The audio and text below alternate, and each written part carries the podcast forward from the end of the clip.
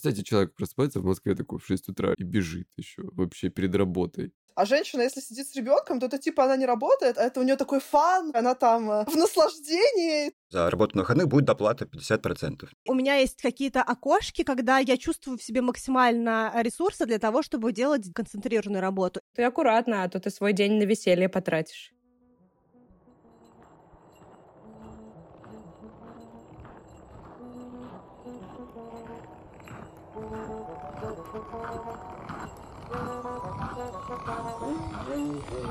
Здравствуйте, это Егор Егоров и «Часть психологом».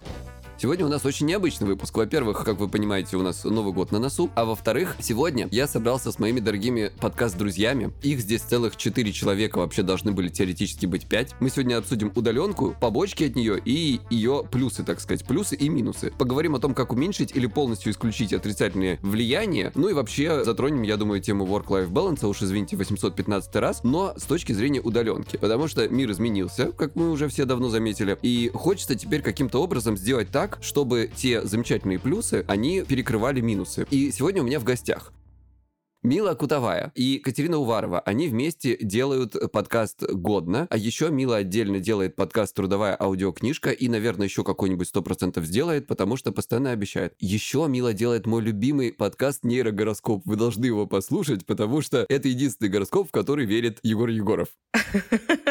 Это лучшая рекомендация. Всем привет. Привет. Еще у нас в гостях мой замечательный, прекрасный друг Павел Гуров, который делает подкаст Гуров Digital, который делал еще много разных классных подкастов, и у него еще будет их, мне кажется, дофига. А может быть, даже у нас совместный. Опа, как бы закинул удочку. Пашечка, здравствуй, дорогой. Всем здравствуйте, привет, Егор. Еще у меня в гостях сегодня Анна Марчук, которая делает со Стеллой Васильевой подкаст э, давай поговорим. И Анечка тоже, кстати говоря, была у меня в подкасте. Давно и долго с ней дружу. Аня, привет. Привет-привет, Егор, всем привет. Еще должна была быть Кристина Вазовский, но она не пришла. А знаете почему? Потому что, как мы тут говорили за эфиром, Кристина Вазовский не работает в выходные, а подкаст мы пишем в выходной. Да, записывайте. Work-life balance – шаг номер один. А, если вы говорите, что вы не работаете в выходные, не работайте в них. Замечательно. Ребята, у нас сегодня прям такой выпуск э, кишит такой информации, которую никто не ожидает, да? Неочевидные нюансы. Инсайты. Давайте сначала про плюсы. Я хочу да у Паши сразу... А, Егора, можно предложить? Просто чтобы было понятно, почему мы говорим про удаленку, не стоит ли сказать, кто чем занят, потому что у нас у всех очень разная да. сфера деятельности. Такая ты умная. И кто где находится. Помимо подкастинга, поэтому... Да, давайте, а давайте нет, поговорим. например. Катя сейчас такая, а я просто, я не работаю, но я пришла, потому что мне нравится. А у Кати просто вечная удаленка. Да, нет, я расскажу, почему я считаю себя Давай, Кать, давай начнем с тебя. Не, у меня самая тупая. Давайте начнем с тех, кто еще работает, и по снисходящей. Я буду внизу этой пирамиды удаленки. Ну, не стесняйся, давай уже. Что ты делаешь? Расскажи нам. Помимо записи подкаста. Что, кстати, я притворяюсь, что это моя работа тоже, хотя на самом деле нет. Но это такое хобби, которое почему-то как работа становится, непонятно вообще. Вообще, я работаю визажисткой, но я не супер часто, на самом деле, работаю, то есть э, один-два раза в неделю, чаще один. Ленивая визажистка. Да, да, да. Чаще в месяц, чем в неделю. Ну, неправда. Сидит тут такая, я тебе буду скидывать свое расписание рабочее теперь. Но вообще, чаще всего я не работаю. Почему? Потому что у меня есть муж.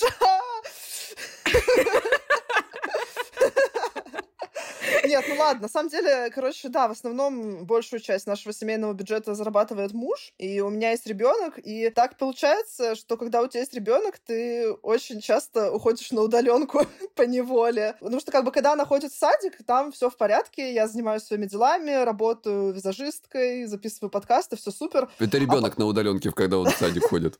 Нет, он работает.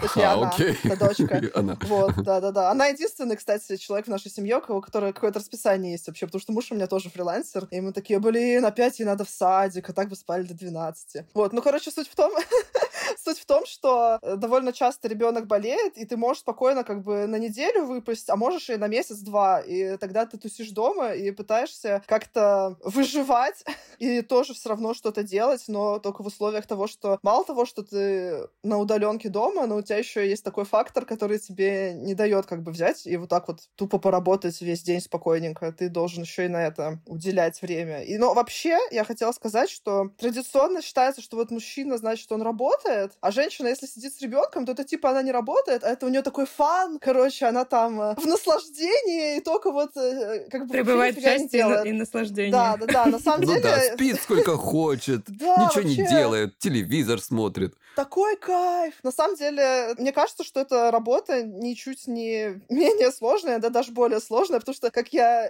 иногда говорю, во всяком случае, ваша работа, которую вы сделали, она не может взять и обнулиться вдруг и сказать, делайте меня заново. Как когда ты, например, ребенка укладывал два часа, а потом он проснулся, и ты такой, ну, офигенно. Вот. Я думал, ты про ребенка, ребенок такой, ну, ребят, все, делайте меня заново, сорян. Не получилось. Думаю, Нет, какая нет. интересная фраза.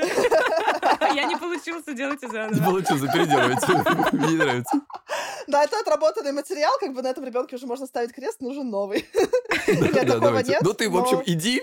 Секреты В материнства. общем, мой поинт в том, что эта работа очень похожа на самом деле на фрилансерство, и в ней абсолютно те же самые проблемы, такие как расстановка границ, э, life-work balance, опять же, да, какая-то оплата труда достойная. Так что это все я тоже готова с вами обсудить, просто немножечко с другого захода. А вот и замечательно, у нас здесь будут diversity такое настоящее. Так, Милочка, э, Милочка, рассказывайте. Да, Егорушка, рассказываю. Я работаю в рекламе, в маркетинге много лет, и сейчас у меня позиция называется креативный продюсер. Я работаю в большой компании, которая делает научные эксперименты для детей по подписке. И у нас, на самом деле, уже большая очень компания, но при этом режим стартапа и очень много стартаперских э, особенностей, про которые многим, я думаю, людям сейчас известно. Это когда очень много работы, все очень быстро меняется, и такой очень высокий темп работы, поэтому я очень хорошо почувствовала на себе и полную удаленку, стопроцентную в первый локдаун, и гибридный формат работы, и оффлайн формат работы. Так что тоже смогу рассказать вам обо всем, и что я вот спустя два года решила по поводу этого всего. А сейчас у вас как? Сейчас у нас гибрид. Это значит, что у нас есть э, часть людей, которые не могут не работать в офисе. Это разработчики экспериментов. То есть у них мастерская там, реагенты, они друг с другом общаются. То есть они почти всегда в офисе. Это люди, которые во время локдауна тоже продолжали ездить на работу, потому что они не могут из дома на лазере порезать деревянную фигуру для детей, для детского набора, условно говоря. Технически, кстати, наверное, это и в офисе, в бизнес-центре нельзя делать, но Чего? Бизнес разрушишь. да. Будешь потом только подкаст делать. Так как у нас отдел маркетинга, мы, в принципе, довольно неплохо работали на удаленке, стопроцентной. Но я вот могу про себя сказать. Я подключилась к команде во время первого локдауна, и первые три месяца я вообще никого не видела вживую. Я работала только через Zoom. И это очень странно, когда ты не знаешь людей, а у нас все очень умные, ученые, там все дела. И, в общем-то, они очень часто любят э, тебя там поправлять, наставлять. И, в общем, честно скажу, первые три месяца я думала, что большая часть людей меня ненавидят и хотят меня все время унизить. Жесть. Ком- Коммуникация такая была. Ну, не настолько жестко, конечно, но типа мне казалось, что я пишу мило, а меня как будто все время поддеть пытаются. Потом я познакомилась А с они этими пишут людьми не вживую. мило. Потом познакомилась с ними вживую и поняла, что они тебя пытаются поддеть не потому, что они тебя не любят, а потому что просто там... Просто они умные. Шелдон Купер. Да, да, вот такого рода. То есть, как бы, это вообще не личное, это просто вот люди любят факты, точность. И когда мы были разделены абсолютно и друг друга в глаза не видели, казалось, что это какой-то нападка на тебя, на самом деле нет. Это просто такой вот... Ну, То есть буквально люди, ты пишешь общаются. а они тебе вообще-то Людмила. Ну, вот я могу вам привести пример. В прошлом году мы делали э, макет рождественский, на нем были снежинки просто для украшения. Ой, То я не обожаю эту историю. Это не был текст про то, как выглядят снежинки, и как они там образуются, вот это все. Это были просто украшения на баннере. Я поделилась э, этими картинками с коллегами, со всеми, чтобы, потому что красиво было, и нам пишут, «А, вы знаете, а почему у нас снежинки не гексагональной формы? Я говорю, это же просто снежинка, которая украшает баннер, это как бы не... Это дизайн такой. Но мы же ученые, мы должны как бы все правильно делать. И в этом году мы с дизайнеркой сделали на съемке, у нас сейчас есть на главной нашего сайта девочка в свитшоте, на котором написано «гексагональная снежинка» по-английски. Молодцы. Да, так что учимся. Вот, как раз новогодняя история, видите, от Милы. Так, Пашечка, рассказывай теперь, как ты живешь. Может, кто еще не знает. Ну, я перешел на удаленку еще 10 лет назад, уверенно. До того, как это стало мейнстримом. Да, думаю, по- 11 лет назад я последний раз вот закрыл за собой офис и ушел. А ты закрыл или прям захлопнул дверь? А там люди внутри остались? Они все еще там. Мы довольно мило расстались. э, Я просто все время выбивал у них э, повышение зарплаты, и оно все время не происходило. Меня там какое-то повышали в бок, пытались какими-то мотивировать не денежными ценностями, и я ушел. Паша, как я тебя понимаю? Мне это напоминает чью-то еще историю, да. Мне прямо сейчас предложили в два раза больше поработать за те же деньги в течение трех месяцев. Какое заманчивое предложение. Ты согласилась? Я уже считаю, через сколько недель я уволюсь, если они оставят его в силе. Извини, Паш, не хотела перебивать. Просто очень актуально. I feel you. Да, ну вот когда ты уходишь в собственное плавание, как раз возможность отстаивать личные границы, она возникает. Вот э, мы говорили о том, что не надо, как мы сейчас, э, работать э, в воскресенье или в субботу. Это единственное, с чем я могу сойтись с религиями, шаббат, шалом, вот все-таки субботу, воскресенье, правда, нужно отдыхать. И, например, когда ко мне стучатся заказчики, рекламодатели, и говорят, нам срочно в субботу нужен пост в вашем телеграм-канале. И если это сообщение вижу, я просто отвечаю, что за работу на выходных будет доплата 50%. Некоторые, кстати, согласились, но чаще отказываются. Вот таким вот образом я защищаю свою субботу и воскресенье, но проблема в том, что, наверное, как правило, начальничку своему линейному, да, в офисах, в компаниях старой формации. Так не сказать. Кстати, есть же такой тренд, что все больше корпораций а, работают с фрилансерами, что это теперь не экзотика, у всех есть э, ГПХ договоры, у всех есть Solar Staff, это возможность на Сбер, там, на Яндекс счет, на самозанятый ИП выводить деньги. То есть, в принципе, вот 10 лет назад я такой одиночкой и стал. То есть, я как бы в корпоративных джунглях такой хоп, хоп-хоп, там, Сбер меня пригласил провести корпоративный тренинг, хоп-хоп-хоп, Авито. Но я такой независимый. Это, кстати, очень удобно. В принципе, получаешь бенефит и того, и другого мира. Если тебе что-то не нравится, вот у тебя один договор закончился, и ты ушел и растворился. Я очень рад, что за последние два года работа в режиме телеконференции для всех стала мейнстримом, потому что вот те самые корпоративные тренинги, на которых я зарабатываю, они, например, такие, Павел, ну все, супер, вы проведете тренинг, вот деньги, все класс, э, мы вас обожаем. А как не в Москве? А, вы не сможете подъехать в Москве? О, не, о, о, ну тогда ладно. И вот теперь таких разговоров больше нет, потому что у всех давно уже есть эти плазменные панели, кто-то сидит в онлайне, кто-то в офлайне, все уже освоили Zoom, и нет никакой проблемы мне выступать то в Киеве, то в Москве, то в Петербурге, хоть в Чите, пожалуйста. Скоро, Паш, будем сидеть в мете. Да. Ну, тем более, да, тем более. Мета-будущее нас ждет. Я, собственно, один из первых, наверное, начал вести образ жизни номада. Мы об этом много говорили, мне кажется, в других наших подкастах. Но хочу сказать, что... Намад — это цифровой кочевник, вдруг кто-то не знает. Слушайте подкаст «Трудовая аудиокнижка» с Павлом Гуровым о digital -номадизме. Опа, рекламочка.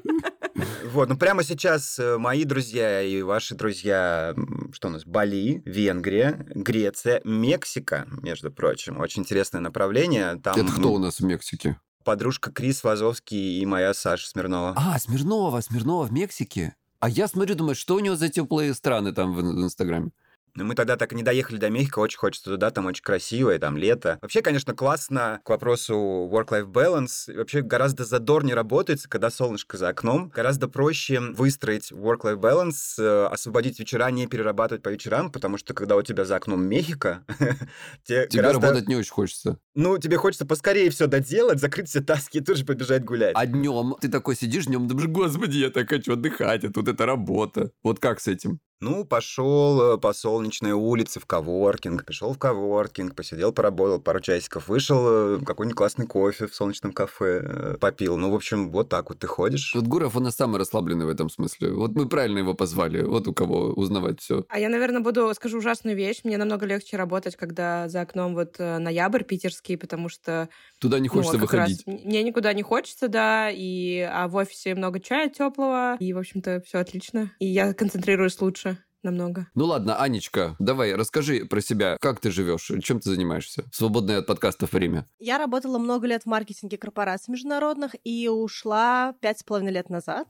какой-то свободный режим. Какое-то время путешествовала. Потом был год, когда я на эту же тоже компанию последнюю работала в ремоут-режиме, на удаленке из разных стран. Сидела в Нью-Йорке, что-то для них доделывала, в Сиднее доделывала. Ну, как я путешествовала, так и работала из каждой точки. Последние несколько лет это во многом подкаст и какие-то ассоциированные с подкастом активности. Ну, то, что я делаю, плюс э, всякие образовательные курсы, какие-то еще штуки. Какое-то время назад в Москве я еще начала делать не совсем удаленную работу в кино на съемках. И сейчас сейчас я в Ванкувере, и тут тоже сейчас немножечко адаптируюсь, тоже начнется кино. Это будет, наверное, самая моя неудаленная работа, а все остальное у меня происходит вот э, так вот в режиме дистанционном. Ну и опять-таки из-за того, что я еще географически от всех удалена, даже вот для этого созвона у нас супер разное время. То есть ты как бы какое-то время digital nomad ила, так сказать. Да, да, до того, как это стало мейнстримом. Да? Не, Паша был первый, извини, Ань. Однозначно. Приезжаешь в какую-нибудь новую страну, а там флаг стоит Павел Гуров, здесь работал уже в Лохе. А, да, надо же про себя рассказать. У меня тоже большой опыт. Где-то лет, так, наверное, последних 10, да, где-то так, наверное. Я в целом занимался тем, что я был фрилансером, по сути дела. Я работал с крупными разными федеральными банками. И параллельно, по чуть-чуть, я продолжал заниматься всякого рода психотерапиями, так сказать, этими вашими. А потом, в определенный момент, я, собственно, ушел совсем с этой работы, с той предыдущей работы, которая уже на тот момент я сильно выгорел и ее не очень любил, начал заниматься любимым делом. Собственно, психотерапии. А потом я запустил подкаст, и вот сейчас я занимаюсь любимым делом. Иногда пытаюсь сейчас digital nomad ить чуть-чуть и делаю, собственно говоря, разного рода продукты, которые вы сейчас слушаете. Ребята, у меня к вам вопрос, ко всем. Как вам кажется, то, что сейчас происходит, то, какой сейчас стал мир, вам нравится вообще? И как бы нравятся ли вам возможности цифровизации, которые они нам дают? Мне нравится. Мне тоже, да. Это супер. Всем Ну. Пашу я даже не спрашиваю, Паша вообще.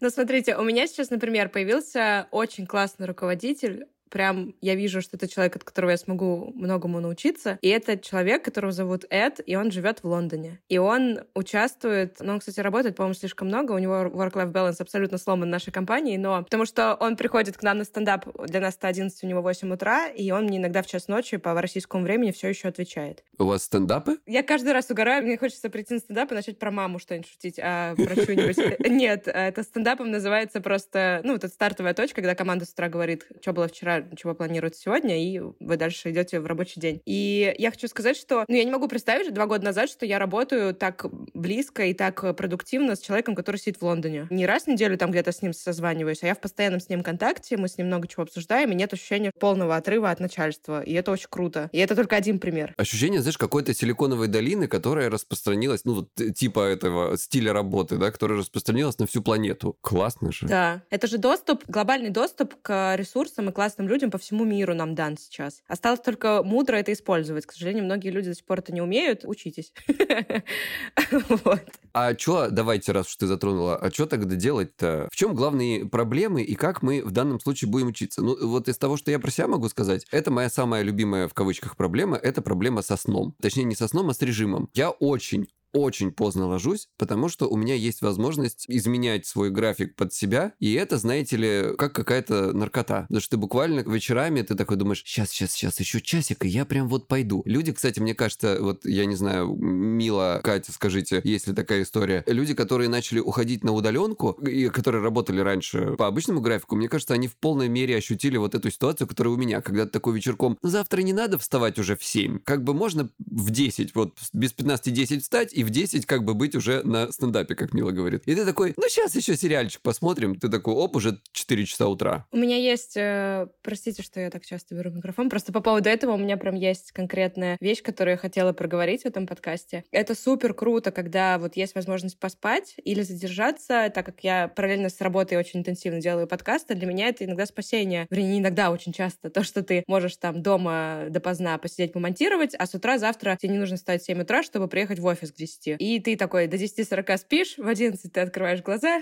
здравствуйте, коллеги, и начинаешь работать. Но когда сейчас уже больше года в таком режиме, я конкретно вот на этой неделе я вдруг осознала, что я делаю со своей жизнью, когда я вот так вот допоздна что-то делаю, а потом с утра встаю прямо перед работой. Я очень сильно схлопываю себе лайф который за границами ворка остается. То есть, э, условно говоря, если бы я встала в 7 утра, я бы встала, тут собака погуляла, что-то послушала, туда-сюда. То есть моя жизнь до работы, она была бы жизнью. То есть я бы что-то успела сделать, прочитать, посмотреть, дойти до кафе какого-то, взять кофе, может быть, до нового кафе. А из-за того, что я сейчас периодически сплю до последнего, у меня вот этой жизни нету. И потом ты до 8 работаешь, закрываешь ноут, и у тебя уже сил тоже не остается. И в итоге я прям поняла на этой неделе, себе сказала, что я я хочу вот этот э, в своем гибридном режиме работы сделать больше дней офисных, потому что в них у меня больше силы, энергии и больше как бы жизни за рамками работы получается. Это правда большая проблема. Мне кажется, очень мало людей могут... Ну, мне кажется, нужно спросить в комментариях, пускай напишут, получилось ли у людей сохранить work-life balance, оставаясь постоянно на работе дома, потому что у меня не получилось. Я в итоге себя избаловала сном до 10-40, и потом ты такой страдаешь, а вот день прошел, и ты такой, а что я сделал, кроме работы? Ничего я не сделал. У меня вот здесь как раз, Милочка, по этому поводу вопрос к Ане, потому что Аня обладает каким-то магическим даром. Вот она сейчас встала в 6 утра, чтобы записаться с нами по, по ванкуверскому времени. Но особенность ее заключается в том, что она и в Москве зачем-то встала в 6 утра.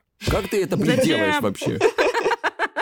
Я скажу про это, потом еще хочу Миле тоже ответить на work-life balance. Я по-разному вставала на протяжении жизни, и, в общем и целом, хорошо очень работаю, когда мир замирает. Поэтому либо очень рано утром, либо когда все ушли спать. Так вот, я тоже так делаю, только у меня утром не получается. Вот у меня, у меня только вечером. Я очень много экспериментировала, потому что мне не все нравилось в качестве жизни в плане работы и вообще времени, э, что куда утекает. И я в какое-то времени прочитала книжку Эрика Бертрана Ларсона и сделала эту неделю на пределе. Я, конечно, половину не сделала из Я того, что её. запланировала. Но там было один из пунктов, что ты просыпаешься просто в 5 утра и в 10 уже засыпаешь. Я, конечно, уже на третий день э, просыпалась э, в 7 утра, а не в 5. И в итоге день, когда нужно было совсем не спать, я просто в 3 часа сказала к черту и пошла спать. Но э, почему-то, видимо, всегда. за счет того, что я сколько-то дней подряд была вот в этом более раннем режиме, я немножечко сдвинула его, и просто каким-то магическим образом я потом начала просыпаться в 6-7, и я просто этого не сбила, закрепила после этого. И мне очень нравится, я увидела, что когда ты просыпаешься в 6, есть время на разгон, так потупить, походить, что-то поделать. А иногда я вообще, вот у меня был сейчас кусок, я редактировала, я просто дотягиваюсь до ноутбука в кровати, открываю крышку ноутбука и сижу там, допустим, полтора часа, пока у меня еще мозг не проснулся, есть какой-то такой вот ресурс спокойный, я вообще не очень спокойная, но вот редактура как раз мне хорошо дается под утро, когда я еще не встала. Но я хочу сказать тебе по поводу work-life balance. Я когда работала в корпорации, мне не приходилось вставать в 7 утра, чтобы на работе оказаться в 10. Я жила в центре, работала в центре. Мне хоть было до работы 10 минут. И все то, про что вы сейчас говорите, у меня было абсолютно не на удаленке. То есть я приходила абсолютно убитая в 10-11 вечера, открывала крышку опять-таки ноутбука, смотрела какую-нибудь теорию большого взрыва, пока у меня не заболят глаза, закрывала, в 3-4 утра просыпалась, э, за минут 30 до начала рабочего дня, быстро собиралась, садилась в машину, доезжала и приходила в офис. То есть вот такой вот дикий режим, он у меня был и в режиме неудаленки, поэтому мне кажется, что режимность, она больше привязана к личностным каким-то характеристикам. Понятно, что удаленка немножечко сбила привычный уклад, но глобально, мне кажется, что люди, которые такие более педантичные, организованные, они быстро разобрались на удаленке, а такие более творческие личности, которые вот подышать, посмотреть, вот что-то в мире все прекрасно. Мне кажется, в этом сложнее в плане удаленки, потому что они так долго собирали свою эту песочницу, пока они работали в офисе, а сейчас все это поменялось, и заново нужно, получается, себя такого творческого собирать в какую-то новую реальность. Ну, мне, по крайней мере, так кажется. Вам ответили, Мила? Ну да. Ну тогда давайте, смотрите, вот сейчас на сладенькое я прям осталась Катя и Паша. Вот у них там... Паша, вот расскажи, у тебя вообще как с э, вставанием, укладыванием себя и вот прочими такими, как сказать, режимными вещами? Не идеально все совсем. В 6 утра я не умею вставать. э, Тоже еще разница во времени. Бывает э, так, что Москва бешеная, активная. То есть ты просыпаешься, например, сейчас у меня 2 часа разницы. Ты проснулся, сел работать э, в 10, но у них-то уже полдень. Они уже убежали, наворотили, опубликовали, э, прислали правки, уже потребовали второй раз правки. И, конечно, такой неприятный адреналин, то, что Москва, блин, уже разогналась и приходится за ней гнаться. Но, кстати, бывает иногда, наоборот, классно, когда в Южной Азии живешь, там настолько не совпадают часовые пояса, что как раз тоже можно переключиться ненароком на просыпание в 6 утра, в принципе. Я очень хочу сказать по поводу этой темы, потому что то, чего я кайфую, находясь здесь Канаде, что я просыпаюсь, раскидываю, у меня есть очень короткое окно с Москвой, я раскидываю всякие дела, и все уходят спать. И моему тревожному пассажиру от этого так хорошо, что все ушли, и у меня есть вот эти вот 8 часов, пока никто мне больше ничего не напишет, и я могу снова в любом своем этом графике все это делать, пока они не вернутся обратно в офис. То есть пока там пипец, ты спишь просто в это время. А я сейчас расскажу, как себя чувствуют люди, которые вот с такими людьми работают. Вот как у Которые меня вот- написывают, да, вот ей. Да, вот так вот у меня начальник вот так вот в Лондоне компании, и он вечером там дорабатывает, а у меня как бы слаг на телефоне все равно горит. И я сижу в 11, хочу отключиться, а я смотрю там, что им уже просто вот так вот задачки на завтра, а ты ночью в итоге такой спишь, просыпаешься с утра, я опять всю ночь во сне работала. Да, я тебя понимаю.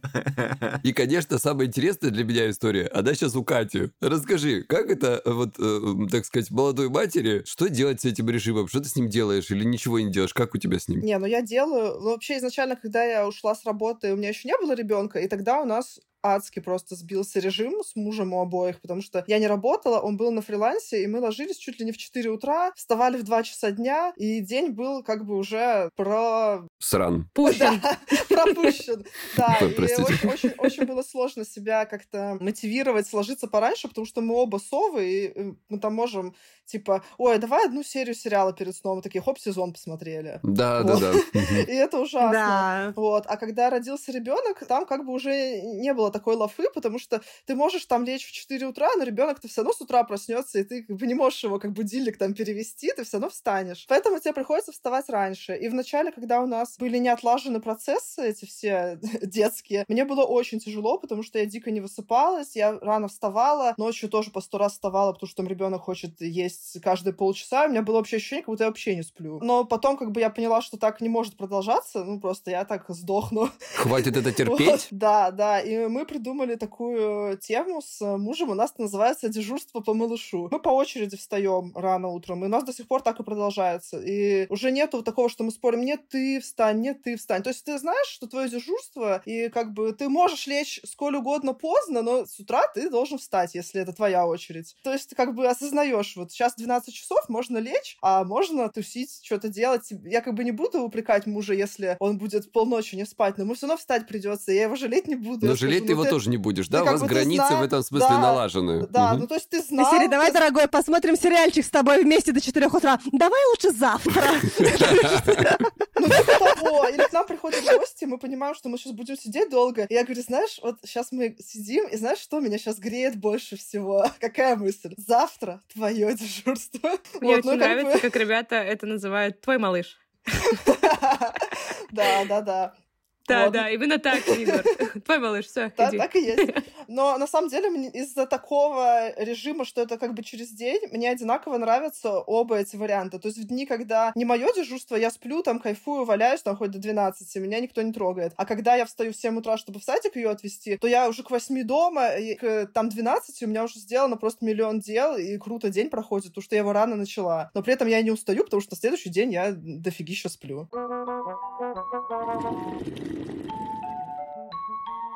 Ребята, реально полезная информация, не перематывайте. В прошлых выпусках я рассказывал про сервис для путешественников от Aviasales, который называется «Еще». Если вдруг вы не слышали, как я проверял все его фишки, то коротко сейчас повторю, что он дает. Потому что до Нового года осталось совсем немного, и сейчас еще можно успеть урвать сервис по очень привлекательной цене. Первое и самое крутое – это кэшбэк на travel-услуги до 10%. Работает он даже на отеле в букинге со специальными Genius тарифами. Ограничений по суммам нет, лично мне вернулось 4,5 тысячи.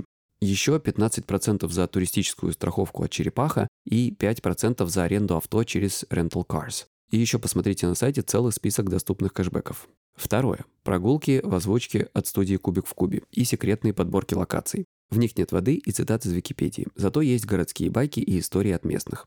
Например, топовые андеграундные локации в Берлине, классные места для пикников в Париже или локальные рынки в Стамбуле. Третье. Премиальная поддержка. Она ответит на любой вопрос про авиабилеты, поможет разобраться в условиях перелета, расскажет про ковидные ограничения, визы, отмену рейсов и в случае чего поможет даже вернуть деньги. А еще найдет банкомат, где снять деньги без комиссии в час ночи, объяснит, как добраться до отеля, подскажет кафе с самыми вкусными панкейками и даже забронирует там стол. В общем, все фишки сервиса еще стоят всего 990 рублей на год, а не на месяц. И вот вам еще промокод «Чай с психологом», пишется по-русски слитно, и там получится вообще 890 рублей. То есть, если вы даже еще не планируете куда-то ехать, все равно очень рекомендую купить этот сервис сейчас, пока он новый, и на него последние дни скидки. Да еще и действует мой промокод. Потому что за 22 год сервис может вам понадобиться не раз, а после Нового года он будет стоить 1490 рублей. Ссылку и промокод на всякий случай продублирую в описании этого выпуска.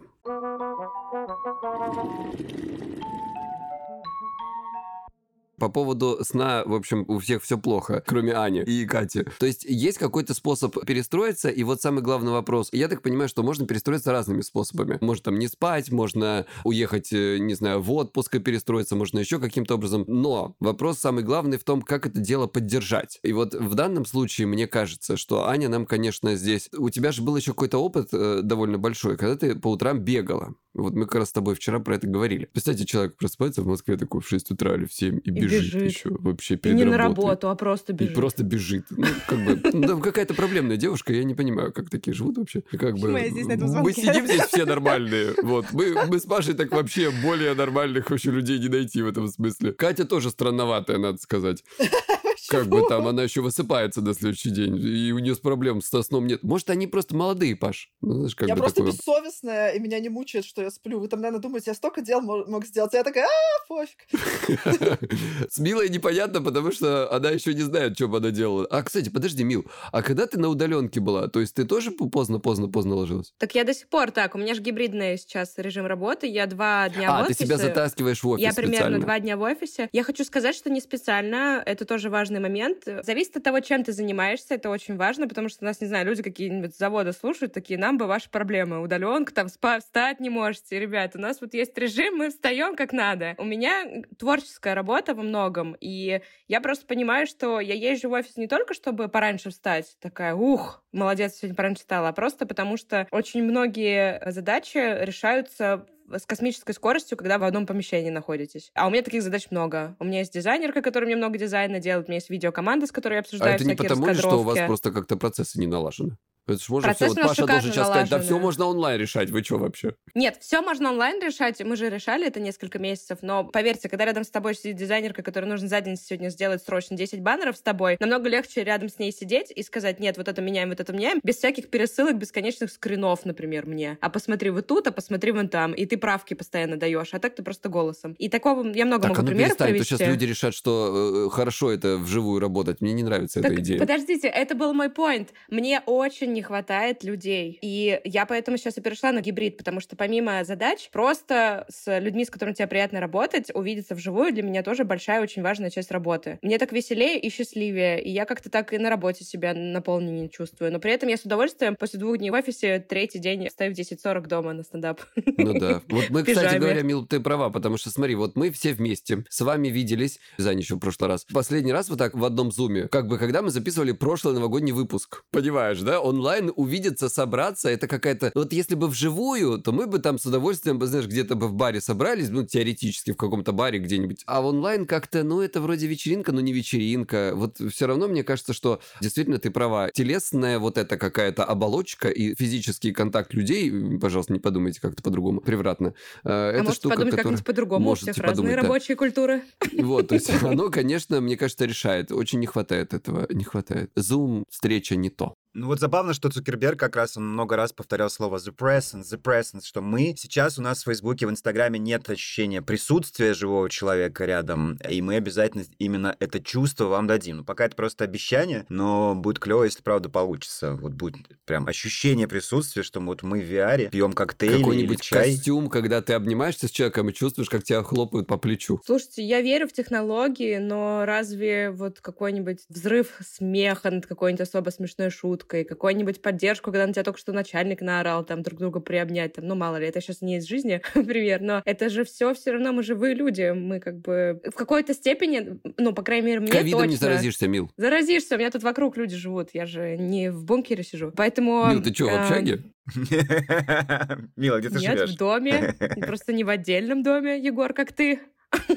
Ну ничего, ты не выходи, да, нормально, масочку надела, вышла в подъезд, все Ну, нормально. в общем, человек человеку рознь, но я понимаю, что мне при любом развитии технологий всегда очень важен живой контакт с людьми. И вот я никуда не могу деться. А тебе важно именно те люди, с которыми ты работаешь, потому что мне, допустим, я много, получается, лет уже не вижу людей, с которыми фактически я работаю, да, даже вот Стелла, она была в Сан-Франциско и есть в Сан-Франциско, я была в других точках, в Москве там и прочее. И до сих пор мы, вот я сейчас в Ванкувере, мы не виделись много лет уже. Но у нас все равно много разного контакта там в чатиках, созвонах, э, какие-то аудиосообщения, и, ну, глобально я чувствую присутствие в моей жизни, допустим, Стеллы. Но физически я закрываю общение людьми, которые физически присутствуют здесь, да, то есть вот этот вот presence, я его получаю от других людей, да, допустим, каких-то друзей, знакомых, кофе попить, то есть вот У тебя открытые дружеские отношения. Действительно ли так важно, чтобы ты именно с рабочим? То есть я понимаю ценность, когда тебе человек в чатике может не отвечать, а когда ты с ним в офисе так ножками подойти к его столу, знаешь, как раньше в Макдональдсе с подносом. И вроде как человек чувствует э, необходимость тебе ответить, да? А вот в плане именно презенса, я много лет, получается, вот в таком режиме, но у меня нет проблемы с тем, что человек, с которым я работаю в дистанции, да, просто нужно, мне важно, чтобы были люди физически, с которыми мне хочется находиться в принципе, да, какие-то друзья, знакомые, люди там, которые сидят за соседним столом, тоже работают, ну, что-то такое. У меня есть ответ на это. У меня просто очень классные есть ребята в команде, и мы с ними уже друзья. Поэтому для меня как бы отдельная часть работы — это пообщаться с теми коллегами, с которыми мы вместе делаем какую-то классную штуку, и одновременно мы с ними уже друг другу не незнакомцы. Кстати, я хочу сказать, что вот этот плюс э, неудаленки, подойти и голосом сказать, что нужно делать, его отмечают те как раз, кто подходит. Но тот, кому подходит, и голосом навешивают очень много задач, они это совсем не любят. Я хочу тебе сказать, что у меня есть э, два коллеги, которые могут и в коридоре до меня догнать, и еще так подойти, и ты так, что ты хочешь, ты пошутить хочешь? Нет, я хочу там что-нибудь спросить, почему там что-то еще не сделано. И ты такой, не подходи к моему столу. То есть из минусов удаленки, из плюсов э, работы, так сказать, в коллективе, в офисе, что быстрее вопросы решаются, налаживается график, правильно я понимаю? Да. Что еще хорошего? Ну, ты в целом вообще выходишь на улицу, ходишь ножками, как бы занимаешься жиросжиганием, в конце концов. Ты одеваешься чем-нибудь. Кстати, между прочим, Про жиросжигание хотела сказать. Простите, но моя э, как бы базовая активность, которую ты совершаешь, не задумываясь, там, не спорт, не танцы, а просто базовая, она упала в разы с переходом на удаленку. я, Это когда правда. езжу в офис, я 10 тысяч шагов, я даже не замечаю. До метро, от метро, плюс я до метро ты на просто велике на работу езжу. сходила. По офису у нас огромный офис. Ты за чаем три раза за день сходил, уже там 2000 шагов. И на самом деле это тоже очень важная штука и для здоровья, и для ментального, и для физического. Потому что когда ты дома, ты в итоге такой там 50 шагов сделал, ну, благо у меня есть собака, 550 сделала. И все как бы. Блин, а у меня наоборот, потому что я когда работала в офисе, я жила в центре в 10 минутах от работы, машина у меня была припаркована на территории дома. Вот У тебя этого- была машина, ездил на машине до работы. Она вообще крейзи. Да, но это было 10 минут на машине по Садовому вот так вот, я из Садового в Садово. И, у меня было место на паркинге в офисе. То есть фактически я ходила только, чтобы у кого-то постоять над столом из серии, да?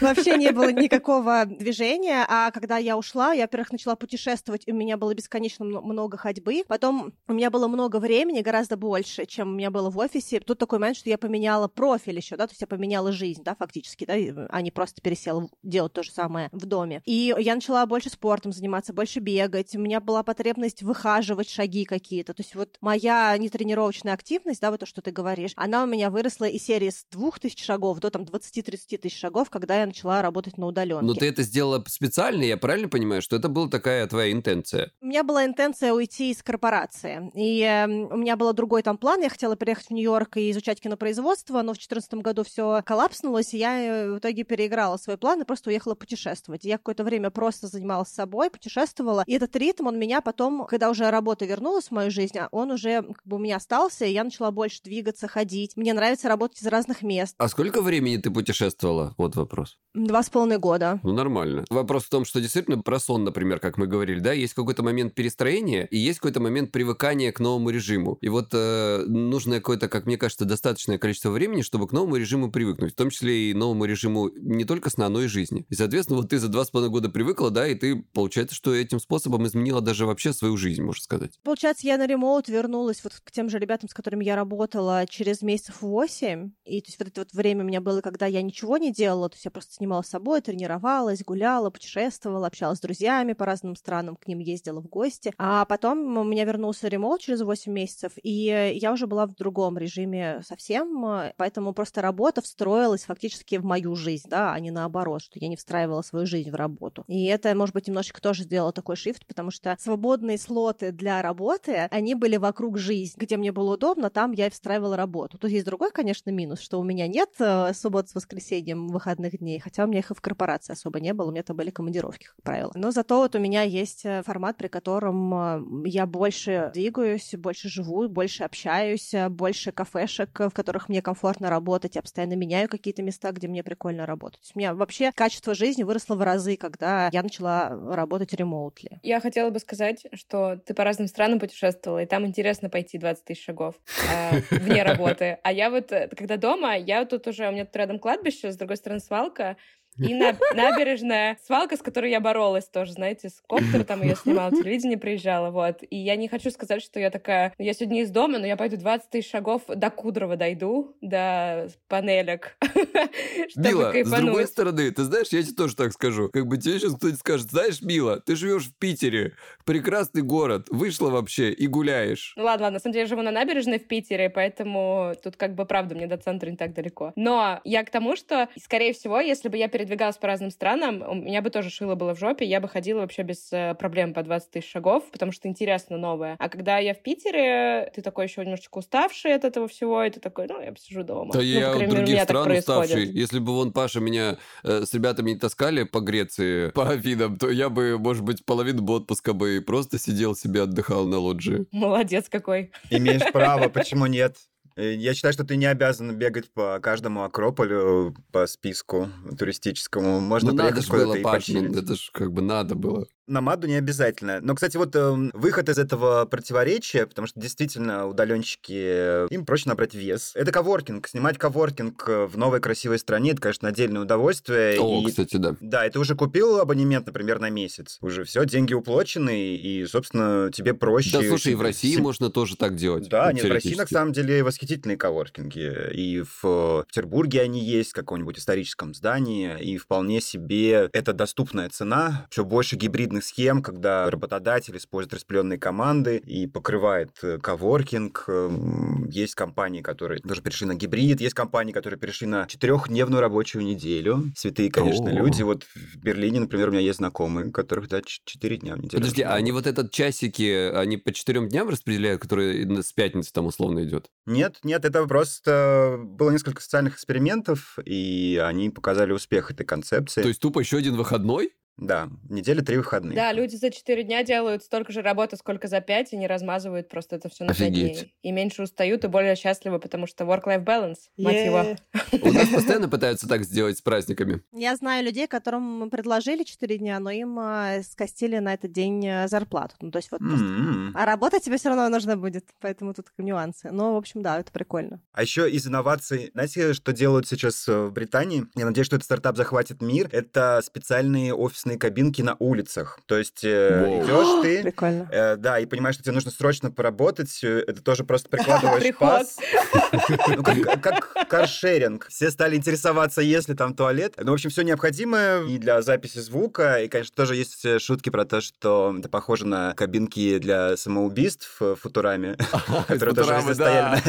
Да-да-да. В общем, да, шел Спасибо, вы умерли. Да, сел и сгорел, да, на рабочем месте. Но это, мне кажется, было бы очень удобно. Мне очень часто таких кабинок не хватало, когда я понимаю, что я уже не успеваю доехать. И действительно сел бы два часа поработал. А кафе — это все-таки для того, чтобы прийти и поесть как ни крути. Ну да, ну да. Да, ну... я видела, кстати, в Твиттере огромный скандал, ну не скандал, а там что-то последние дни обсуждают ситуацию, что в Питере не во всех кафе разрешают с ноутбуком быть, и да? там как-то очень, очень полярные да, мнения. Да-да-да, большой скандал. Да. А вот the problem. Что не так? Ну вот в любимой футуре, где вы с Крис Вазовски сидели, там вообще не пускают с ноутбуками. Типа сидите, ешьте, не занимайтесь фигней. Ты либо ешь, либо, да, либо работай в другом месте. Ну, в крупнейшей сети кофеин в Берлине э, супер модная хипстерская табличка No Laptop Please. Выгоняют, если ты открываешь лэптоп. Я не очень поддерживаю их, но я могу понять, это вопрос выручки исключительно. Ну, еще плюс ко всему, видишь, я как специалист по пищевым расстройствам, конечно, тоже могу сказать, что это теоретически вот в этом определенном смысле это правильно, это лучше влияет на даже пищевые привычки. Но как э, человек, который э, работает и живет в интернете, я, конечно, против.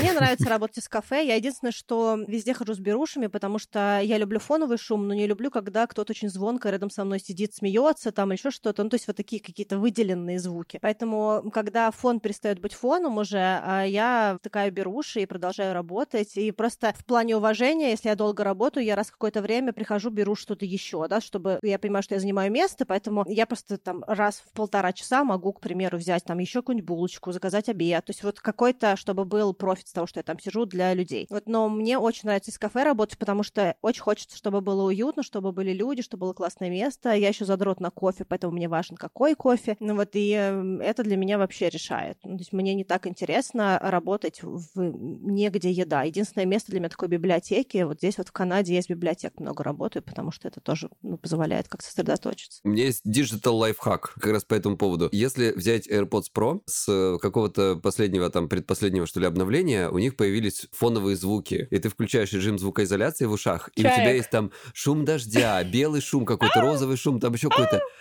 И, короче... Ужас.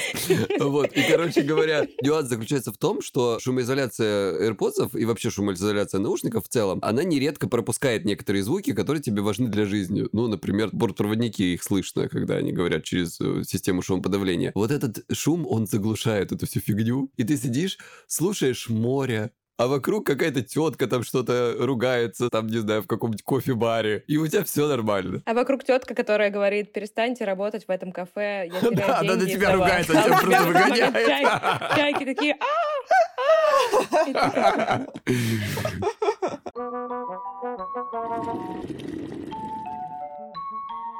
В прошлом выпуске я рассказывал про подкасты общественного центра «Благосфера», который мне самому очень нравится. И сегодня я хочу рассказать, что еще из них узнал. Во-первых, два слова о том, что это такое. Подкасты общественного центра «Благосфера» — это советы и инструкции от экспертов для самых разных жизненных ситуаций. Вы узнаете, как обустроить квартиру для пожилого человека, совладать с тревогой, стать экологичнее и сделать доброе дело. А еще познакомитесь с общественными пространствами по всей России и разберетесь, как устроены благотворительность и волонтерство. Сегодня про подкаст «Не пустой звук». В нем поднимается много тем, которые у меня особенно отозвались. Есть, например, выпуск про рак молочной железы, про то, насколько он опасен, что к нему приводит и какие простые действия помогут снизить риск возникновения этого заболевания. Вообще много выпусков про редкие болезни, в которых люди рассказывают, как с ними живется. Есть выпуски про помощь, про паллиативную. Есть еще выпуск про то, как готовят собак-поводырей для незрячих людей. В нем же говорят про канистерапию. Это такая терапия со специально отобранными и обученными собаками. Очень отозвался выпуск про наставничество в детском доме, где говорят о том, что каждый может стать наставником и другом для подростка, помочь своим присутствием в его жизни и сам многому научиться от ребенка. Из подкастов Благосферы можно еще узнать много всего интересного. Ищите подкасты Благосферы в своем любимом подкаст-приложении. А прямую ссылку на них я оставлю в описании этого выпуска.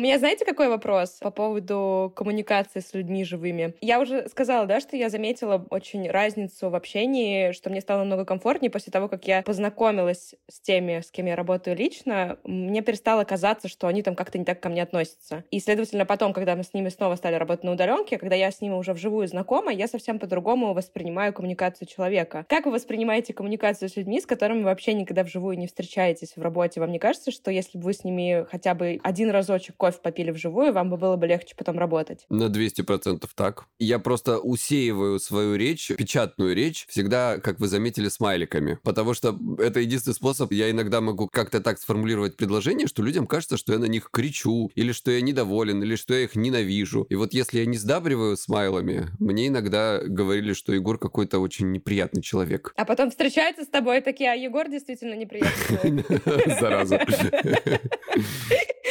Вот, поэтому мне кажется, что было бы прикольно, если бы была какая-то все равно в удаленке какая-то система, не знаю, там раз в год все-таки собирать там компанию, например, которая на ремоуте в одном месте, чтобы люди хоть как-то друг друга вживую видели. Вот, и видели, что вот, например, этот Ваня, он там с тобой так общается не потому, что он тебя ненавидит, а просто потому, что это интроверт, который очень стеснительный там, и он не умеет Просто это не всегда возможно, тупо. Вот наша компания. Ну вот как вы думаете, когда мы соберемся все в офлайне? Ну, какие Никогда, ваши никогда ставки? вас Ну, устроит? Да, вот и все. Ну, если Амила перебьется кони в Канаду, Я надеюсь, когда? а я используй когда. прививкой, а, и как бы мы все можем к Ане слетать. Окей, встречаемся в Канаде. Договорились. Некоторые агентства же делают вот этот онбординг человеческий, чарный онбординг. Наверное, это какая-то новая профессия должна с- Это сформироваться. что такое, Ну, расскажите мне. такой вот офисный завхоз, но который будет диджитализировать все процессы, которые были оффлайнами. То есть там, что встреча у кулера, курилка когда-то, когда курить было socially acceptable. Вот э, некоторые агентства делают онлайн-курилки, делают э, какие-то попытки VR, делают попытки какого-то онлайн-пространства, как можно развить это из идеи чатика, где люди приходят и говорят не о работе, но они все коллеги, как раз для того, чтобы вот эти эмоциональные связи возникали. То есть скопировать вот это социальное устройство офисов. Мгм. Еще, знаете, здесь просто в онлайне, если мы говорим про текстовый э, способ общения, у меня всегда такое ощущение, знаете, что, ну, если я пишу текстом, то я должен кратко сформулировать мысль, ну, просто потому что мне даже печатать много впадлу. И это какое-то, это тебя ограничивает Я на тоже. самом деле. Ты вот, э, когда говоришь словами, ты можешь тут растекаться, может быть, это многим, конечно, и не нравится, это может быть даже минус, за что ненавидят Не войсы. нравится. Но, тем не менее, это более такое личное, что ли, общение.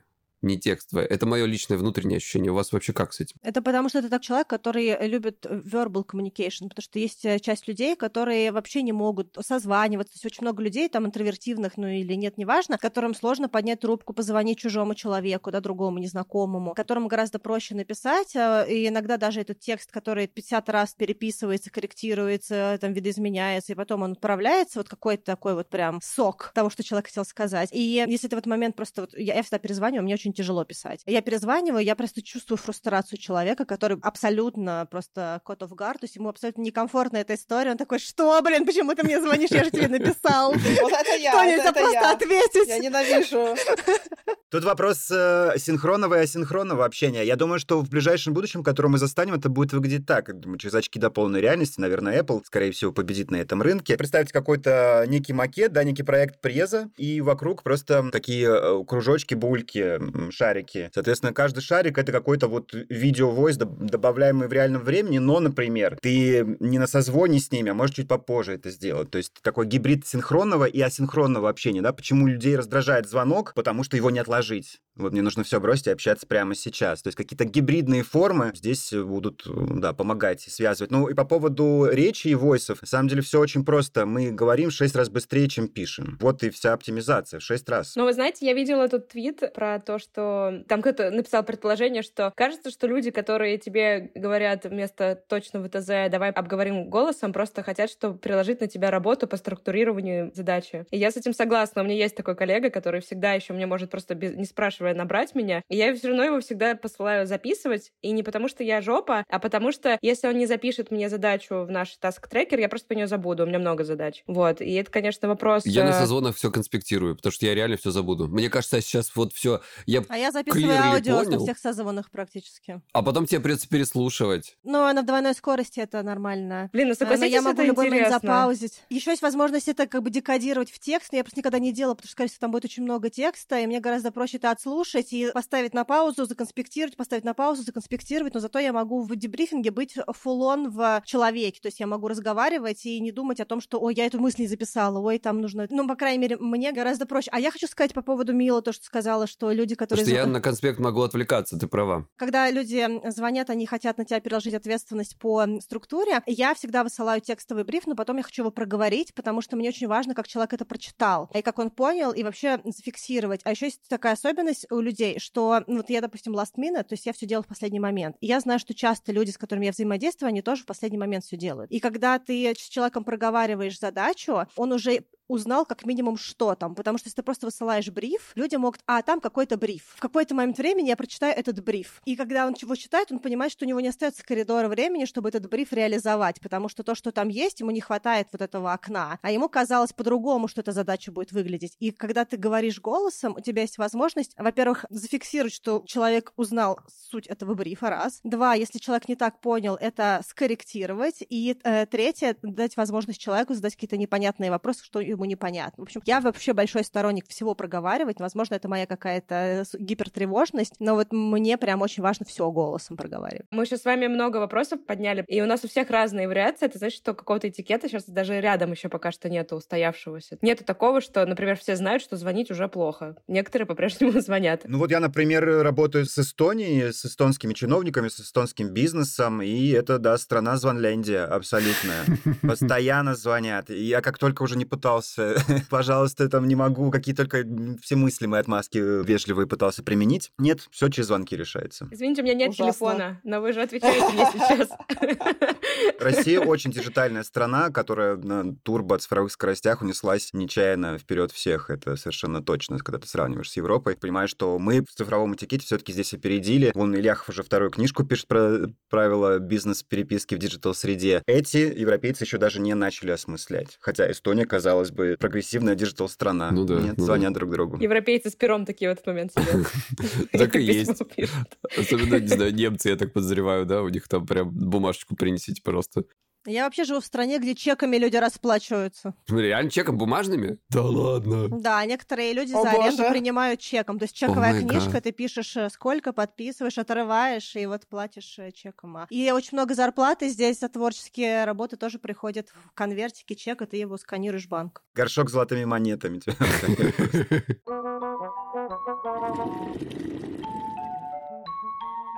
Качка, расскажи нам, как ты справляешься с э, разными всякими штуками, с менеджментом своего времени касаемо ребенка, например? Потому что мы тут сидим такие, знаешь, все про работу, про работу, а у тебя вот такая своя работа, так скажем. Есть ли какие-то лайфхаки? Слушай, ну тут на самом деле все практически то же самое. То есть ты как-то должен свои границы соблюдать. Потому что, ну, как бы вот когда у вас work-life balance, вы четко понимаете, да, когда вы работаете, а когда вы, ну, К врачу живёте. ходите. Да, да, да. А когда ты с ребенком много времени проводишь, кажется, может быть, со стороны, что ты ничего не делаешь, как я уже про это говорила, но на самом деле это же тоже труд, и тоже должна быть какая-то граница. То есть э, со своим партнером вы должны как-то это обговаривать, что не просто вот он работает, а ты как бы отдыхаешь, у тебя это какая-то бесконечная история, которая без выходных, без э, конца рабочего дня какого-то, то есть какое-то должно быть все равно предел твоей работы. То есть надо договариваться, что, окей, там, когда ты работаешь, да, то все на мне, но когда ты дома, то это не то, что у тебя отдых, а у меня как бы продолжение мо- моего отдыха, типа. Ну, так часто бывает, к сожалению, у многих. Да, да, это очень частая проблема. Ну, то есть, как бы мы просто с мужем обсуждаем, что вот э, я, значит, тоже хочу отдыхать, тоже хочу куда-то ходить. То есть, условно, если он дома, то я имею право свалить по любому поводу куда угодно. Я не должна там объяснять, что типа, а почему это ты пошла сейчас с подружками гулять, или почему куда-то там пошла, что-то делать для себя. Ну, просто потому что вот у меня это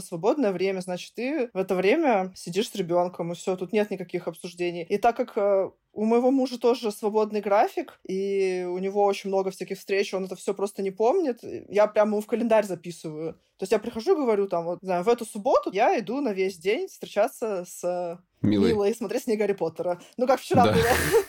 Да, вот, я просто реально ему записываю в календарь, типа, что вот... Гарри всё, Поттер с короче, в Милой. Я прям весь день, да, я ушла. Семь часов, да. Да, да, да, типа того. Я Что- милый Гарри. Просто чтобы потом На весь день. чтобы не было потом, что он такой, о, а я забыл, и я там уже что-то спланировал, ну как бы нет, все, у меня этот день занят, он мой. Но видишь, это очень здорово, что у вас такие отношения с мужем, что он четко понимает, э, знаешь, что нет вот этой истории. Я тут вообще-то пашу за нас троих, а ты там Гарри Поттера пошла, значит, это фигурки из киндер-сюрпризов доставать. Ну да, не, ну... Или а чего ребенка нельзя взять Гарри Поттера смотреть? Как бы, что он там, да, да, что да. ли? Будет сидеть рядом? Я тут кормилец, Это мой знаешь Гарри ли. Поттер.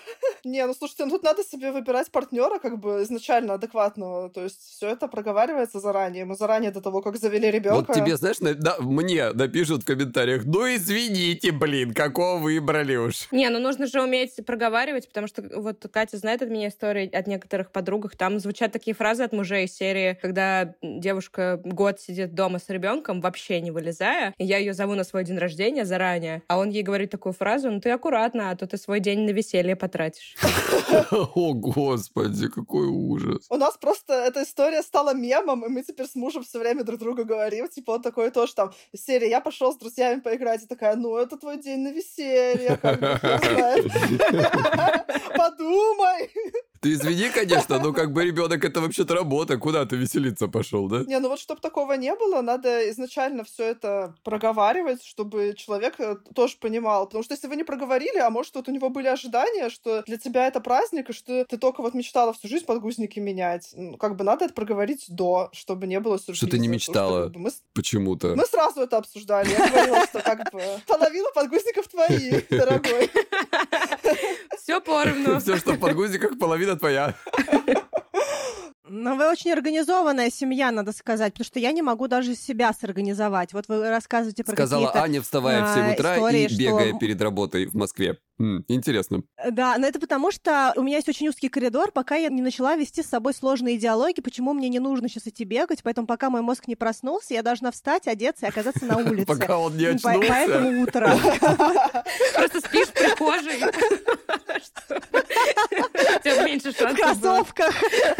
Потому что я, допустим, вот у меня нет выходных вообще. То есть у меня, знаете как, вот я сейчас сяду поработать, сейчас сяду поработать. 11 часов дня, 12. Похоже, сегодня у меня будет выходной. Потому что я просто уже как бы не, не села. И чем дольше я туплю в течение дня, тем больше вероятность, что это будет выходной. И фактически, поскольку... Это какая-то отличная фраза. Поэтому для меня такая история, что у меня есть какие-то окошки, когда я чувствую в себе максимально ресурса для того, чтобы делать депор, какую-то концентрированную работу. И я, когда это чувствую, я просто сажусь и начинаю ее делать. Либо, если я уже никогда это не сделала, то у меня есть вот это вот last minute, да, когда я понимаю, что подкаст опубликовывается в понедельник, сегодня воскресенье вечер, наверное, пора бы отслушать монтаж. Хорошая Вот, идея. какие-то вот такие вот вещи. Вот поэтому Откуда эти мне шальные очень мысли у помогает. Пойди отдохни, да? Потради на веселье. Поэтому в течение дня у меня всегда есть какие-то окна, чтобы работать. Это единственное, что меня двигает. Я тут чуть-чуть поработала, пошла, ну, не знаю, погуляла, пошла с кем-то кофе попила. Меня даже больше организует, когда, допустим, кто-нибудь из моих друзей говорит, пойдем сегодня поработаем вместе из кафе. Я говорю, о, отличный план. И когда вот мы сидим, мы немножечко потрепались, ну, наверное, сейчас нужно поработать. Ну, давай. И вот это вот время, когда я очень много всего успеваю сделать, потому что я понимаю, что до следующего окна разговора какое-то время должно пройти, как бы себя нужно чем-то занять, а я тут сижу в кафе, вот, и это мои продуктивные. То есть я всегда себе придумываю, как я могу из внешних каких-то ну, таких вот факторов себя замотивировать работать, потому что, ну, как бы, обычно мне не очень хочется. Ты бьешь день веселья на часы веселья и вмешиваешь их в свой рабочий день. Да. Слушайте, а я тут давеча читал ремайдер, выложили интересную статейку по поводу 9 шагов к эффективному обучению алгоритм Эндрю Хубермана. И вот э, такое есть некоторое подтверждение в этом смысле, потому что он пишет, что делайте короткие паузы в произвольном порядке в течение обучения, в данном случае работы. При этом речь даже идет, знаешь, про то, что вы можете буквально отвлекаться на 10 секунд, какие-то микропаузы делать, типа из серии что-то там учить или писать, и потом буквально так это отвернуться, что-то там подумать, что-то посмотреть и продолжить. И это significantly увеличивает вашу вовлеченность. Хотя казалось, наоборот, всегда говорят, не отвлекайся, не отвлекайся до последнего. Главное только, мне кажется, больше периода не делать. Ну, есть же предел фокусировки. То есть, э, в любом случае, звучит здраво, да, что если ты совсем не отвлекаешься, то... Мне кажется просто, что когда ты совсем не отвлекаешься, это тоже фикция, так не бывает. У тебя просто, скорее всего, фокус сильно ниже, и ты эффективность сильно ниже. Ну да. То есть, да, ты технически Ну со да. стороны, если на тебя посмотреть, ты не отвлекаешься от работы, но на самом деле ты просто не в работе на, на, на ту батарейку, на которой у тебя есть. Ну, это, к слову, об одном выходном дне получается, Ну да? да. То есть из недели. Ты в целом не работаешь действительно все 8 часов 5 дней в неделю. А никто так не работает. Да. Breaking Но мне кажется, news, тут да. еще важна тут история про отдых и про то, что мозг обрабатывает информацию в состоянии покоя, поэтому, ну, как бы там очень маленький буфер, поэтому если просто его загружать до какого-то момента, там просто уже не вылезает дальше. Поэтому так или иначе нужно offload это все. Но я, ты знаешь, заметил в своей работе, вот, кстати говоря, хотя у меня, может быть, не, та- не совсем стандартный в этом смысле пример для многих людей, но тем не менее я заметил, что если я делаю перерыв между клиентами менее чем полчаса, то мне очень тяжело. Я в конце дня просто выжатый как лимон. У меня прям реально гудит голова, потому что я же не просто разговариваю с людьми, а мне нужно еще постоянно... То есть у меня в этом смысле работа похожа на работу сыщика. Я пытаюсь постоянно простроить какие-то манипуляции с проблемой клиента, да, чтобы э, чем-то ему в этом смысле помочь. И я выхожу такой, и вот на... Не будем говорить, какого клиента подряд в день, я уже такой, о, господи, что происходит? Ну, это эмоциональная работа такая тяжелая. Ну да, ну да. Так что вот э, перерыв перерывы, мне кажется, знаешь, здесь э, как-то вот походить по офису, попить кофе, это прям какая-то максимально хорошая штука, которой люди нередко пренебрегают, когда они работают дома. Ну, не все, конечно, но бывает и такое. Э, надо в таком случае, мне кажется, знаешь, мне кто-то советовал э, ставить будильники. Прям буквально вот, э, если вы не можете оторваться от работы и вас насильно поглощает, это, конечно, хорошо, но будь добр, тогда поставь себе будильник и пойди походи или выйди на улицу. Я могу забыть пообедать дома, а в офисе с этим проблемы нет, потому что всегда кто-нибудь придет и скажет, Мила, пойдем обедать. Закрой, пожалуйста, ноутбук и пойдем обедать. И ты такой, нет, нет. Закрой, пожалуйста, рот и пойдем есть. Оттягивает. А вы бы хотели как-то улучшить текущий ваш режим работы? Вот у нас у всех какой-то такой гибрид, удаленка, remote, digital номадизм. Чего вам всем не хватает прямо сейчас? Мне отпуска. Я скоро иду. Вот. Мне не нравится, что у меня нет ни одного чистого выходного, который я предвкушаю, да, то есть такой дофаминовый выходной, когда я знаю, что вот там будет выходной, да, потому что у меня выходные такие вот спорадические. Наверное, какого-то режима мне как раз немножечко не хватает, из-за чего у меня бывают недели, когда я вообще не вылезаю из работы, то есть я просто проснулась утром, обняла компьютер и вечером где-то захлопнула крышку ноутбука в ночь. А бывает, когда я просто не могу себя собрать и заставить что-то делать. То есть вот такие вот какие-то штуки. Я не знаю, можно ли вообще надеяться на то, что можно как-то это равномерно распределить э, на протяжении рабочих дней, потому что все равно очень много работы, которая ну, такая неплановая, да, то есть она прилетела, и у нее есть какой-то, ну, как короткий э, это дедлайн, к примеру. Но мне бы, наверное, хотелось, чтобы я чуть-чуть лучше поняла какие-то вот эти вот циклы для того, чтобы у меня не было такого вот выгорания, отдых, выгорания, отдых от выгорания, да, то есть вот как это такая какая-то штука. Слушай, есть, знаешь, какая штука? Ну, то есть я не знаю, насколько это применимо во всех ситуациях, мне кажется, вряд ли. Но тем не менее, по крайней мере, вот опять же, возьмем Кристину Азовский, да? Вот выходной, я не работаю, я не пишу подкаст, я ничего не делаю, до свидания.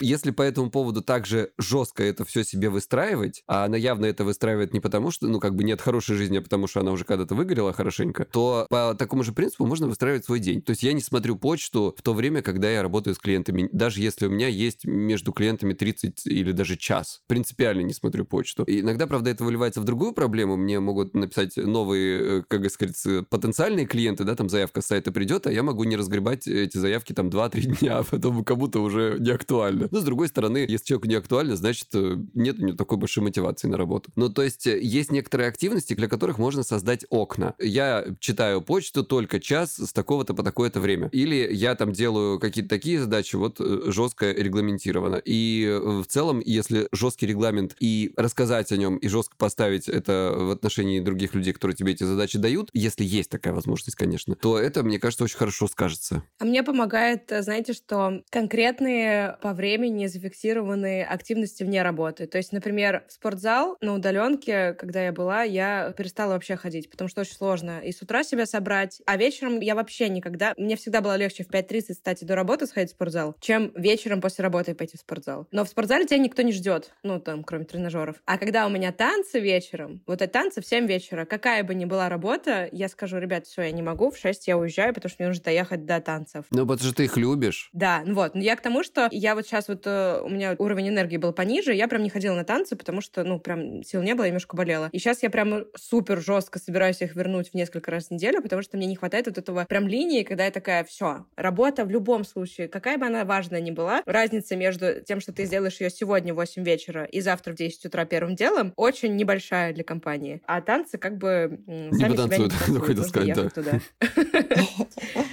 Мы Паш давно не слышали. Паш, ты с нами? Собственно, вы сейчас рассказываете, какие-то даете советы. Просто я вот могу дать очень много всяких разных классных советов. Другое дело, что если у меня на это моральное право, ведь я сам их с большим трудом применяю в своей жизни. Никак не могу отучить... Так ведь это самый лучший совет. Есть что-то, что применяется легче. Ведется эксперимент уже второй месяц с разграничиванием рабочих и личных э, соцсетей. Вот. И, в принципе, в эту сторону много кто из IT-компаний думает, что сделать э, рабочий мод, рабочий профиль, например, на смартфоне можно уже. Я тоже это сделал. Убрал все отвлекающие, убрал все уведомления. И, соответственно, у меня есть э, вечерний и уикендный телеграм-аккаунт для общения с друзьями, как раз не для работы. Там, где редко бывает присылают что-то срочное, там, где чаще всего новое сообщение, это просто гифка либо мем, и это однозначно отдых, а не работа. Потому что так вот сложилось... Да, у меня есть в телеге Паша номер как-то, номер для поездок у Паши. Да, и в принципе это классная история, потому что, ну вот у меня так получилось, я думаю, что много кто из мира маркетинга и просто российского бизнеса, Telegram, вот если ты в кровати его открыл, то все, он сожрал твой мозг потому что ты увидел три входящих, новый клиент, вспомнил про пропущенный дедлайн, что-то еще, что-то еще, и все. И ты такой, а все, я уже работаю, блин, в трусах под одеялом.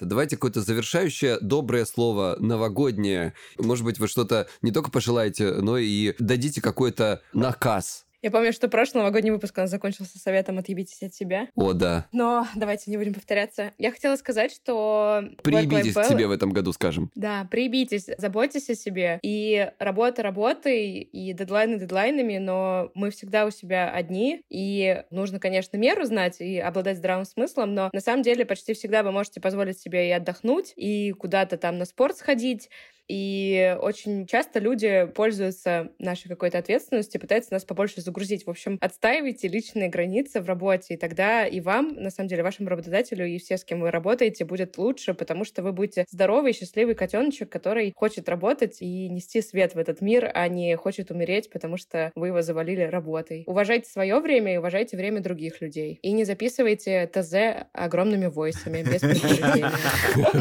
Спасибо, это очень важно. Это очень. О, да. Кто следующий будет? Давай, Анька. Из банального у вас впереди новогодние праздники, не работайте в них. Кстати. Хороший совет. Соблюдать его мы, конечно да, же, но, не будем. Да, да, но мы в последнее время много говорим в нашем подкасте про самосострадание и бережное отношение к себе, и мне вот э, хочется, э, наверное, снова посвятить тему самосострадания и вообще вот этого, этого момента, что мы очень часто отражаем какие-то важные цели для общества, да, потому что важно работать, важно быть каким-то там человеком конкретным, важно сделать вот это, важно сделать вот то. Но фактически это не так сильно важно нам, как это важно нашей социальной роли. И вот я, наверное, хотела бы посоветовать чуть-чуть больше понимать себя, что важно конкретно вам, и действительно ли вам важно отвечать на все сообщения в Телеграме, возможно, какие-то можно просто не отвечать, удалить их сразу, к примеру, если вам кажется, что вам они вообще не нужны. Да, и быть, может быть, здесь каким-то бэдгаем, который не действует из точки абсолютной полайтнess, какой-то вежливости и прочее, да, но, по крайней мере, вы можете сохранить себе сердечко, время и какие-то еще ресурсы, да, то есть вот чуть-чуть лучше, наверное, понимать э, ваши потребности, что вы хотите, не хотите делать, в том числе, какие роли вам важны, э, где вы готовы пройти дополнительную милю, а где вы все-таки хотели бы коротко, ясно, если нет, то нет. Да? То есть вот, э, наверное, вот такие вот штуки. Наблюдайте за собой, останавливайтесь, может быть, записывайте что-то про себя для того, чтобы растить свое самострадание, понимание себя и тратить свое время только на то, что важно именно вам, а не каким-то социальным обязательствам. Ура! Ура. Аминь, сестра. Катечка, расскажи нам что-нибудь тоже хорошее. Я тоже Выходите что... замуж за нормальных мужиков. Или женщин. Или whatever. Сори, прости, не хотела красть твой ветер. Не, я тоже повторюсь, что, конечно, надо любить в первую очередь себя, о себе заботиться, потому что вашу жертву никто на самом деле не оценит и не поймет. И... А ребенок? Нет, а ребенок для, не, для него никогда Сказал это не будет. Он вас не просил его рожать, поэтому ваши жертвы все, они только у вас в голове, и вы никого не сделаете счастливыми, ни свою половинку, ни ребенка, если будете целыми днями только страдать, но чтобы вот там вот было как-то им хорошо, причем это мнимо хорошо, потому что, может быть, им было бы гораздо лучше, если бы вы были рядом счастливая, веселая, а не страдающая. Тоже вопрос еще, если вы страдаете, чему вы вообще научите своего ребенка, потому что вот мы, когда с дочкой разговариваем, всякие такие миленькие разговоры, типа там, а как ты маму любишь, покажи, а как ты папу любишь? Я всегда еще ее спрашиваю, а как ты себя любишь? Потому что для меня важно, чтобы она любила там не больше всех маму или больше всех папу, а чтобы больше всех она любила себя, потому что тогда вот я буду счастлива, что мой ребенок счастлив и себя любит. И для меня это будет круче гораздо, чем она будет страдать от того, что мама в жертву там что-то принесла ей когда-то. Угу, угу. Да. О, хорошо, хорошо. Пашечка, А мне недавно написал э, товарищ, сказал, что он послушал мои подкасты, вдохновился идеей digital-номадизма. У него студия, создающая сайты, и интернет-маркетингом они занимаются. И вот он э, год назад отправился в путешествие, и сейчас они работают удаленно, делают сайты со своими коллегами из Тенерифы. Канары — отличный выбор. И я бы хотел пожелать, раз мы можем попросить что-то у дедушки Санты, да, какого-то немножко волшебства, чтобы как можно у большего количества людей, у вас, замечательные слушатели подкаста «Чай с психологом», была такая возможность путешествовать, может быть, в пределах России, может быть, э, я не знаю, в пригород хотя бы съездить, но я бы очень хотел, чтобы вот этот образ жизни удаленного работника из классных точек планеты, чтобы вы его попробовали, и, может быть, это то, что вам нужно. Ну, кстати, да. Это, знаете, начинаешь э, с, с малого, а потом как разойдешься, разойдешься, и вот э, Паша хочет, чтобы в его, так сказать, полку прибыло. Ну, слушайте, удаленка же дает флаг в руки как раз, можно да, это делать да. многим. Реально, получается, только и работал раньше с 9 до 6, да, сидишь в одном городе, а сейчас как бы, представь, взял ноутбук, и вообще весь мир на ладони практически. Да, хорошо бы, чтобы была такая возможность. Спасибо, дорогой. Я хотел бы вам что-нибудь сказать, но я не заготовил заранее речи, а ребята уже сказали практически все, что можно было. Поэтому, что я могу сказать, друзья? Очень хочется, чтобы вот эта тенденция, которая сейчас проистекает, любить себя и продолжала течь, потому что я вижу в ней э, много огромное количество плюсов, как уже об этом сказали высшие ребята. И очень хочется, чтобы другие люди, которые видят, как вы стараетесь как-то работать над собой, отстаивать свои границы и так далее, они тоже были более понятливые. Если они непонятливые, шлите их прямым текстом нахуй и работайте над собой дальше. Это новогодний совет от вашего дорогого друга-психолога. Я даже не знаю, буду ли я это запикивать. Спасибо вам большое. С наступающим вас новым 2022 годом. Потом запишу обращение под елкой, знаете, какого? Одного президента. Года! Я уверена, что 2022 будет хорошим. Да, и дай бог, чтобы некоторые э, вирусы в нашей стране и в мире куда-нибудь ушли побыстрее. Ну, хотя поменьше стали. Спасибо. С Новым годом. Спасибо большое. Спасибо, ребят.